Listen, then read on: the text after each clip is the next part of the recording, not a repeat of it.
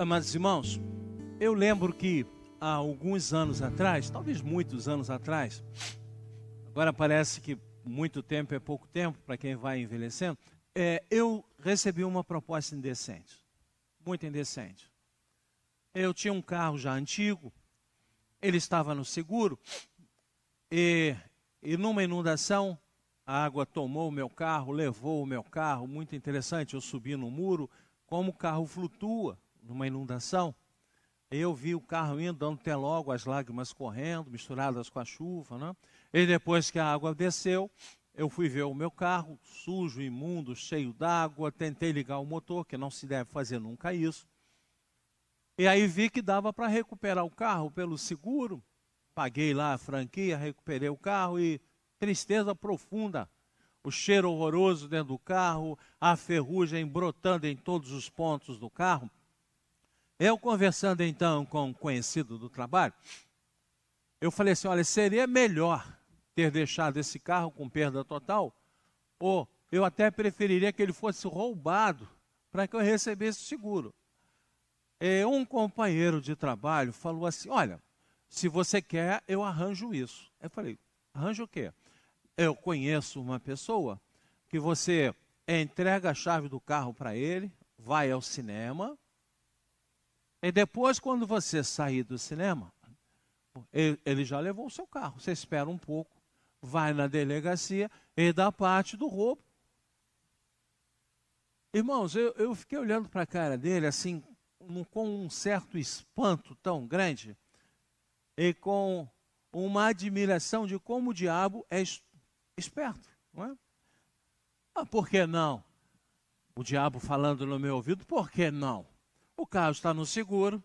Se for levado, o seguro obrigatoriamente tem que lhe pagar o valor do carro. E de outro lado, a consciência cristã diz assim: André, isso é errado. Isso é pecado, isso é, isso é roubo, é dolo. Mas foi uma proposta indecente, como muitas vezes o inimigo faz para nós, de forma sutil, de forma bonita mas sempre inconveniente para aquele que é servo de Deus. Fiquem tranquilos, não acertei a proposta, continuei com aquele meu carrinho, viu? Sempre alegre no Senhor de ter um carro para poder me movimentar de um lado para o outro, estar com a minha família, que reclamava um pouco do cheiro do carro, mas nada que um bom perfume não pudesse minimizar.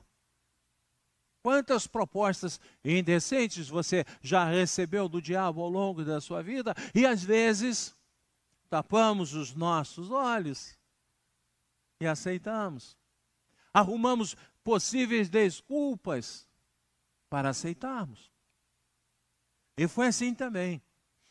Quando o povo de Deus, comandado por Moisés, está para sair do Egito, Deus diz: Tira o meu povo do Egito, depois de 400 anos de vida ali fora da terra prometida, inicialmente convidados, e depois com uma mudança, conversei com os irmãos de dinastia, os semitas deixaram de governar o Egito e assumiu então a autoridade daquele país, um egípcio, um morador da terra, eles passaram, o povo de Deus foi olhado como inimigos, e era um povo numeroso, e os judeus se reproduziam, tinham filhos com muita facilidade, o povo crescia forte, porque desde o início das coisas, Deus ensinou o seu povo e falou sobre saúde, prevenção de doenças. A palavra de Deus tem muitos pontos que nos mostram isso. Por exemplo, lavar as mãos antes das refeições.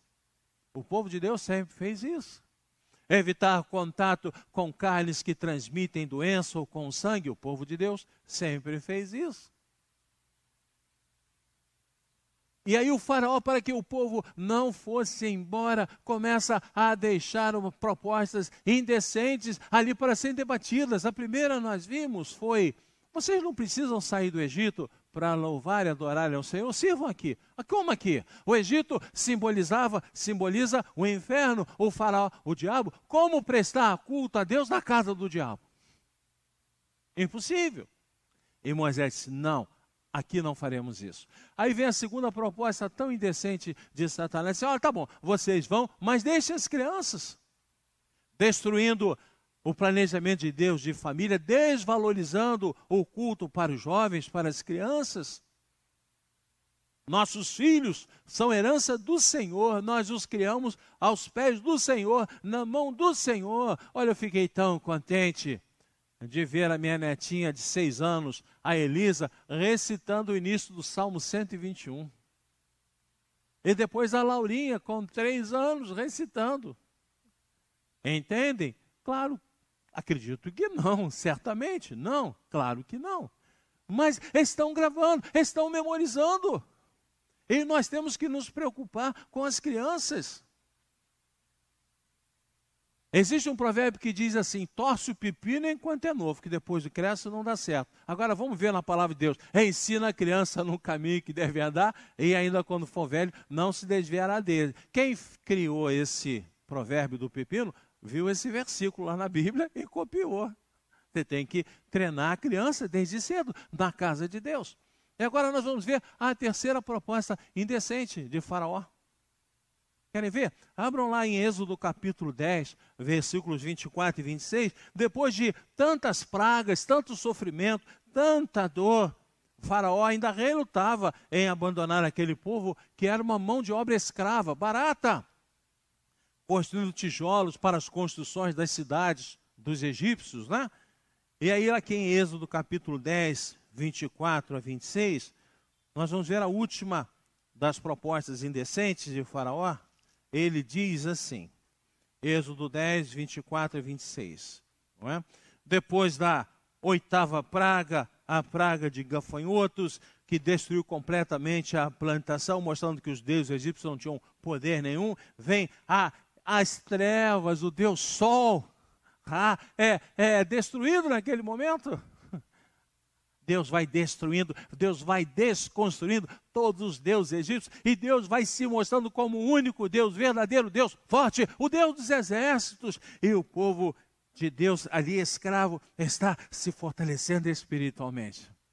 Deus endureceu o coração de Faraó. O que é endurecer? É não amolecer, não agir, deixar, deixar ele ele viver e decidir segundo a inclinação do coração dele que era para o mal. E aí Faraó fala isso assim para ele. Então Faraó chamou a Moisés, Êxodo 10, 24. Ele disse: Ide, servi ao Senhor, fiquem somente os vossos rebanhos e o vosso gado, as vossas crianças irão também convosco. O que que Faraó está dizendo? Assim, olha, você vão, vocês vão, todos mas a riqueza de vocês, o dinheiro de vocês, fica no Egito, fica no inferno. É para financiar as obras do inferno. E aí Moisés responde assim, versículo 26. E também os nossos rebanhos irão conosco, nenhuma unha ficará porque dele havemos de tomar para servir ao Senhor, nosso Deus, e não sabemos com que havemos de servir ao Senhor até que chegamos lá, cheguemos lá na terra prometida. Moisés disse: não vai ficar nenhuma unha de um animal nosso, vamos levar todos porque todos eles serão usados para servirmos ao Senhor, para a glória e honra do Senhor. A nossa riqueza, os nossos bens são para a glória e honra do Senhor. Cuidado! Carioca fala muito assim: cuidado! Porque é nisso que mais, mais pessoas transvestidas de pastores tomam os bens da igreja. E não é isso que Deus está falando. Deus está falando que a centralidade da nossa vida é o louvor e adoração a Deus, e tudo que nós temos, tudo que nós somos, tudo que nós fazemos é para a glória e honra de Deus. É isso que Deus está dizendo. E esses maus homens, pregando falsas doutrinas, se enriquecem, enquanto a igreja empobrece espiritualmente. Cuidado com as propostas de Faraó, são indecentes são perigosas. E aqueles que não conhecem a palavra de Deus, que são impelidos por ventos de doutrina, acabam sendo levados. Lembro de uma igreja, irmã, não vou dizer o nome dela, mas que há algum tempo atrás recebeu uma oferta enorme, muito grande, irmãos, uma oferta de valor muito alto. Diríamos assim, alguma coisa hoje em torno de um milhão de reais. E os irmãos foram conversar com aquela pessoa da igreja que doou um milhão de reais. E aquele irmão falou assim: Não, sabe o que é? Eu vou, eu vou ser, eu vou ser verdadeiro com vocês. Eu ganhei esse dinheiro na loteria esportiva. Eu ganhei a loteria esportiva. E aí eu estou dando 10% para a igreja. Indecente? Muito indecente. Que dificuldade para a igreja e tem que dizer não. Este ano é do Senhor. Este ano é abençoado. Ele é fruto de, de jogo, de sorte. Deus não abençoa. Deus não quer. Lembro também de uma igreja nossa irmã, numa localidade, numa favela, um bolsão de miséria, aonde traficantes frequentavam a igreja. E certo dia o chefe foi lá e botou um dinheiro assim, dentro da igreja. Fruto da venda de droga, fruto do roubo. Propostas indecentes. Amados queridos irmãos, ao longo das nossas vidas nós recebemos muitas propostas indecentes. E se nós não estivermos fortalecidos no Senhor, se nós não estivermos com a intimidade com Deus, como Moisés tinha de ter visto, ouvido Deus, falado Deus, conhecendo Deus, se nós não conhecermos os ensinamentos da palavra de Deus, seremos impelidos pelas propostas indecentes que recebemos.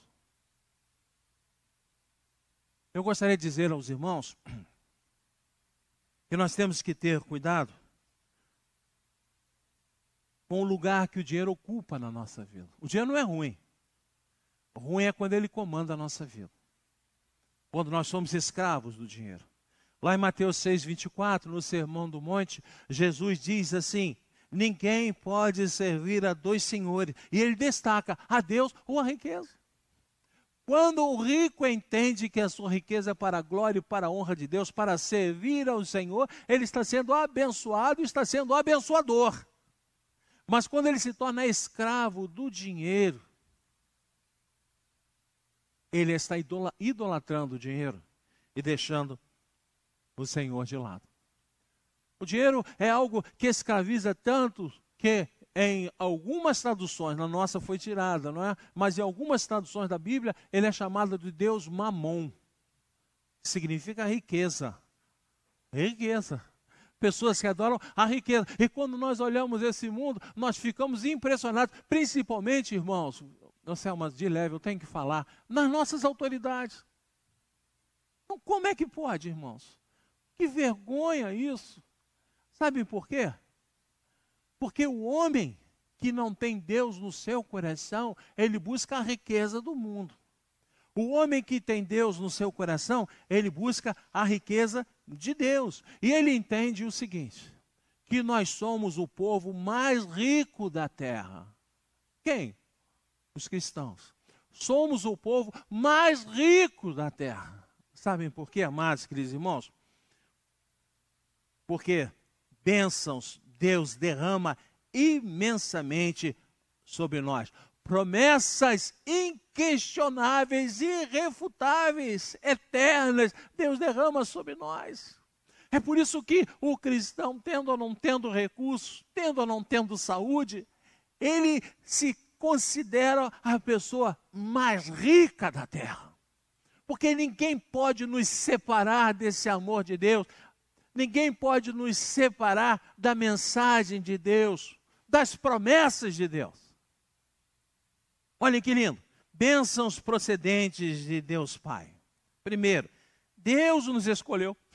Ele é o autor da nossa salvação. Não fomos nós que escolhemos Deus. A palavra de Deus é irrefutável dizer que nós estávamos mortos em delitos e pecados. Morto não tem ação, morto não tem reação, lá em Efésios 2. E Deus veio até nós. Deus veio até nós. Deus veio até nós. Deus veio trazer a sua bênção, Deus veio trazer o seu amor. O plano de salvação começou do alto e veio até nós. O plano de salvação do nosso Deus. Deixe-me ver aqui, amados queridos irmãos, olhem que maravilha.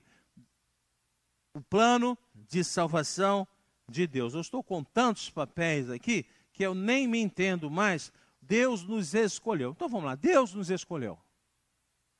Segundo, não apenas nos escolheu, ele veio até nós. Deus veio até nós.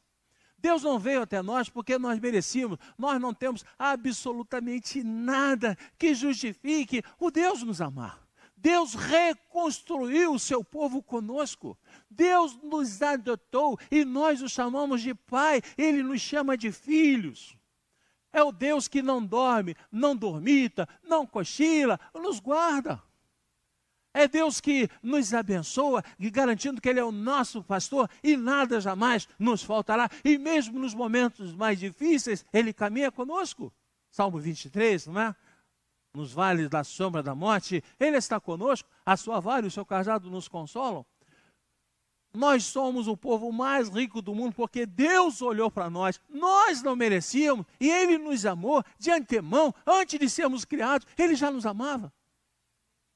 Nós somos o povo mais rico desse mundo porque Cristo, a segunda pessoa da Trindade, o próprio Deus, veio do céu morar na terra, irmãos. Ele passou fome, ele passou sede, ele teve pressão alta, suou gotas de sangue, apanhou, foi chicoteado, foi socado, cuspiram em nele. Ele poderia ter clamado e os anjos desceriam e libertariam. Jesus poderia ter clamado e as forças da natureza o libertariam. Jesus poderia ter lembrado aquele povo de quantos milagres ele fez, de quantas famílias ele reestruturou, de quantas vidas ele levantou. Jesus se deixou morrer por nós. Jesus se deixou morrer por nós. Jesus pagou o preço da nossa salvação, nós não poderíamos estar perto do Senhor se Jesus Cristo não tivesse morrido por nós. Ele pagou com a sua vida, uma vida sem pecado, ele cumpriu todos os mandamentos de Deus, mas ele se deixou morrer para que nós estivéssemos agora justificados perante Deus. Não pode haver a presença de pecado junto a Deus. E nós somos o povo mais rico da terra, porque o Espírito Santo de Deus, a terceira pessoa da Trindade, nos selou com o selo da salvação. Sabe o que é selar, amados? Lá em Efésios 1, muito interessante, não é? As pessoas iam ao mercado comprar madeira, compravam, e aí botavam um selo, dizendo assim, a madeira é minha. O selo dá autoridade. O selo protege aquele material. Tem dono. Nós temos o selo da salvação em nós. Quando nós sentimos no nosso coração todo o processo de salvação iniciado por Deus, antes de sermos gerados no ventre das nossas mães, o amor de Deus queima o nosso coração, nós levantamos a mão, o Espírito Santo pá, carimba em nós, propriedade única, exclusiva de Deus. E não há como nós irmos a algum lugar e as pessoas não verem esse selo, pertence ao Deus único, ao Deus verdadeiro, ao Deus maravilhoso. Nós somos as pessoas mais ricas do mundo, porque nós temos um Deus que nos amou, um Deus que nos libertou do pecado, um Deus que nos adotou como filho. Nós temos um Deus Cristo, a segunda pessoa da Trindade, que se deixou morrer para pagar por nossos pecados e agora estamos justos perante o Pai. Nós somos ricos porque o Espírito Santo, a terceira pessoa da Trindade, nos selou com o selo da salvação, nos redimiu do pecado e atua sobre nós, nos abençoando. Por isso, é que quando perguntam a Jesus qual o maior dos mandamentos, ele fala: o maior dos mandamentos é amar a Deus sobre todas as coisas. E o segundo, amar ao próximo como a si mesmo. A razão do nosso viver não pode ser riqueza, não pode ser poder. A razão do nosso viver é vivermos para glorificarmos e adorarmos ao nosso Deus. E Moisés aqui, nessa proposta indecente, indecente do faraó, ele diz algo maravilhoso, algo maravilhoso no versículo 26. Ele diz assim: Nossos rebanhos irão conosco, porque dele havemos de tomar para servirmos ao Senhor. Nós vivemos para servir ao Senhor.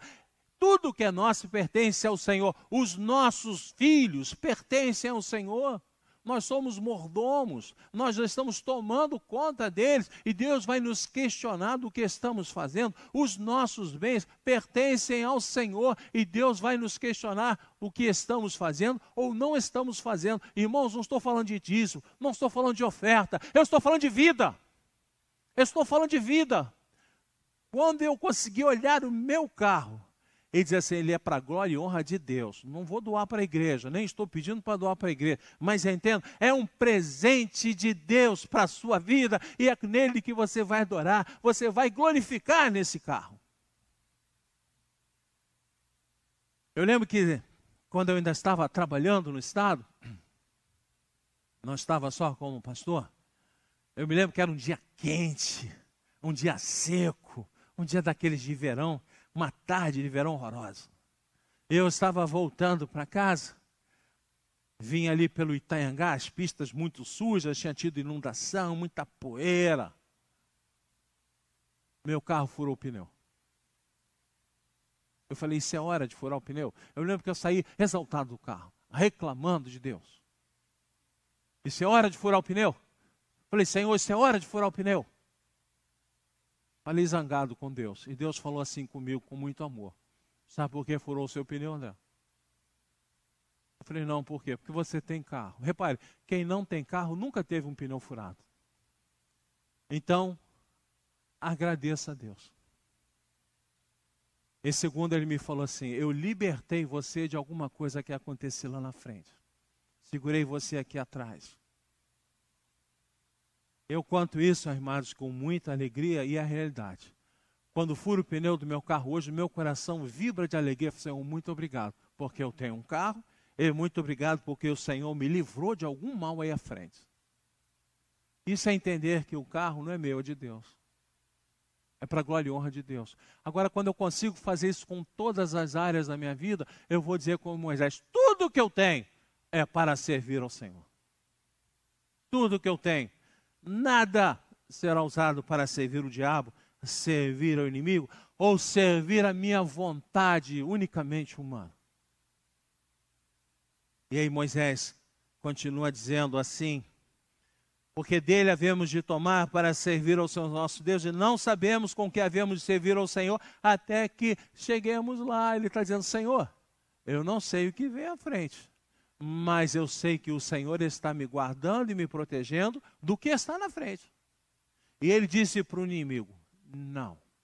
Eu gostaria que as nossas autoridades dissessem para o inimigo: Não. Eu gostaria que os nossos irmãos em Cristo Jesus, nós, tivéssemos força, tivéssemos ânimo para dizermos aos nossos inimigos: Não as propostas indecentes que se apresentam à nossa frente. Porque muitas vezes é mais fácil, humanamente mais gostoso, mas é terrível perante o Senhor quando nos conciliamos com essas propostas indecentes. E dizemos às vezes assim: qual é o problema? Todo mundo faz. Ou dizemos assim: é só durante esse tempo. Podemos ver Deus sentado no céu, chorando de tristeza, em termos aceitado essa proposta tão indecente. Amados e queridos irmãos,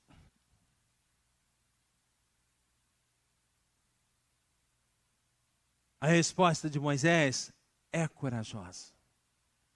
Muitos querem adorar a Deus, mas deixam os seus bens no Egito, em casa. Querem servir a Deus sem se consagrarem a Ele e os seus bens ao Senhor. Como eu acho lindo, pessoas que ainda fazem isso, pastor, eu comprei um carro. Eu queria que o senhor viesse aqui para nós orarmos por esse carro.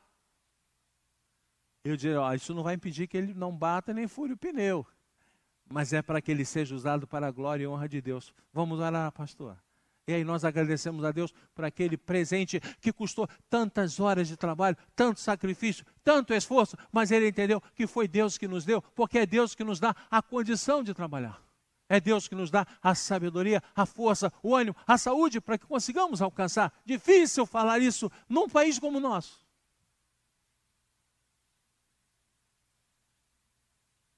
Mas esse é o país onde nós vivemos. Mas nós não somos daqui, nós somos do céu. Nós somos peregrinos, nós somos forasteiros, nós somos o povo de propriedade única e exclusiva de Deus. E que Moisés está dizendo o seguinte: eu estou aqui no Egito, mas eu não sou do Egito. Eu estou aqui na terra, mas eu não estou na terra, eu estou no céu. Eu sou do céu, eu olho para o céu, eu vou para o céu. A minha inspiração é estar com Deus no paraíso.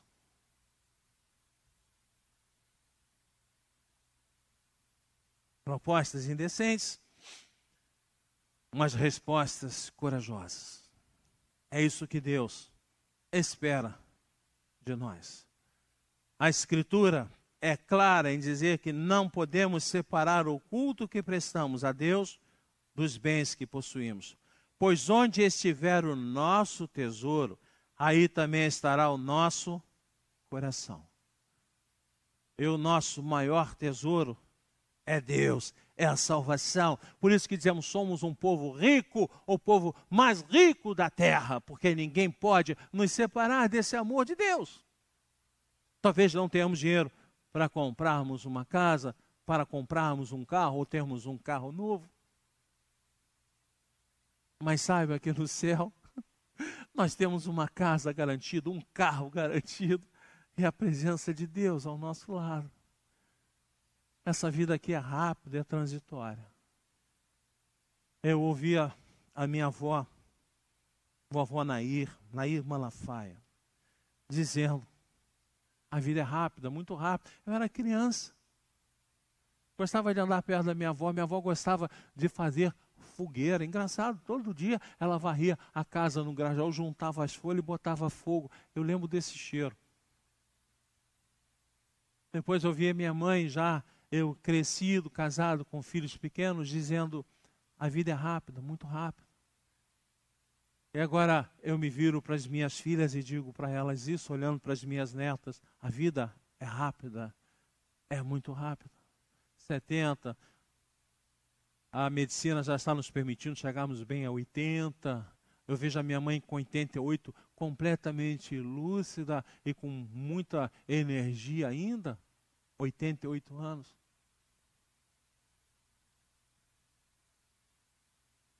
A minha filha foi levar meu neto a um pediatra, levou no doutor Davi Sarmento de Barros.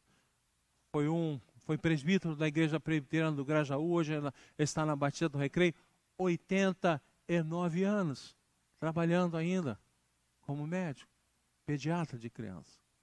E aí eu perguntei para minha filha, ele é bom? Pai, bom ele é, ele tem uma dificuldade de ouvir o que a gente está falando, mas ele é bom.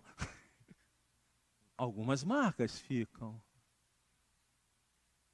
Eu vou chamar os, os oficiais que estejam aqui na frente conosco nesse momento para nós orarmos e nos prepararmos aqui para a santa ceia do Senhor, lembrando que temos cuidado com as propostas indecentes que o inimigo nos traz, porque o nosso maior tesouro está nos céus. Está nos céus. Nós somos ricos, o povo mais rico da terra porque foi Deus que nos escolheu, foi Deus que nos chamou, foi Deus que nos adotou. É Ele que nos guarda, nos protege, Ele que montou o plano de salvação.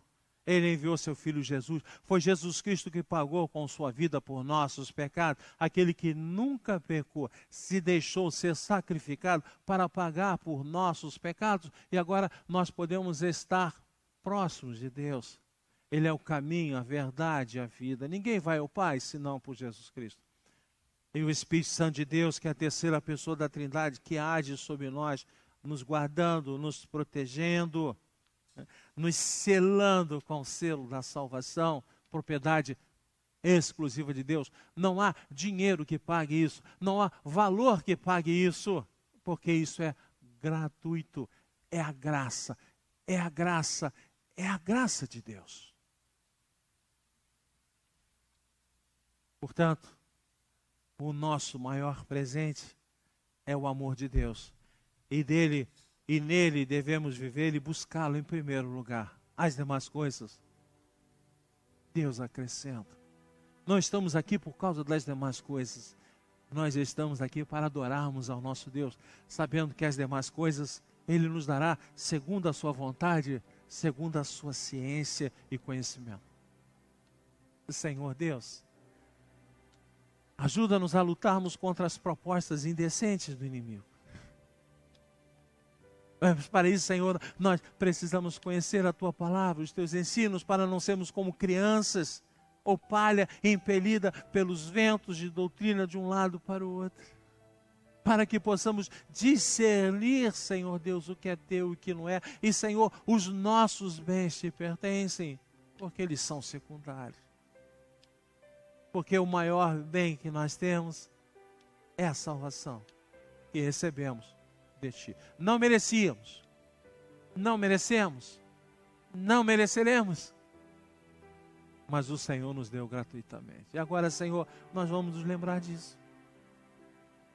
Através da Santa Ceia, nós vamos lembrar, vamos lembrar do Teu Filho Cristo Jesus, que veio ao mundo por nós se deixou morrer por nós. E não apenas vamos nos lembrar, mas ao participarmos, nós vamos crescer em intimidade, vamos crescer em comunhão. E nós te agradecemos. Prepara-nos, Senhor Deus, nos faz entendermos e compreendermos como o teu amor por nós é imenso. É o que nós pedimos. É em nome de Cristo Jesus. Amém.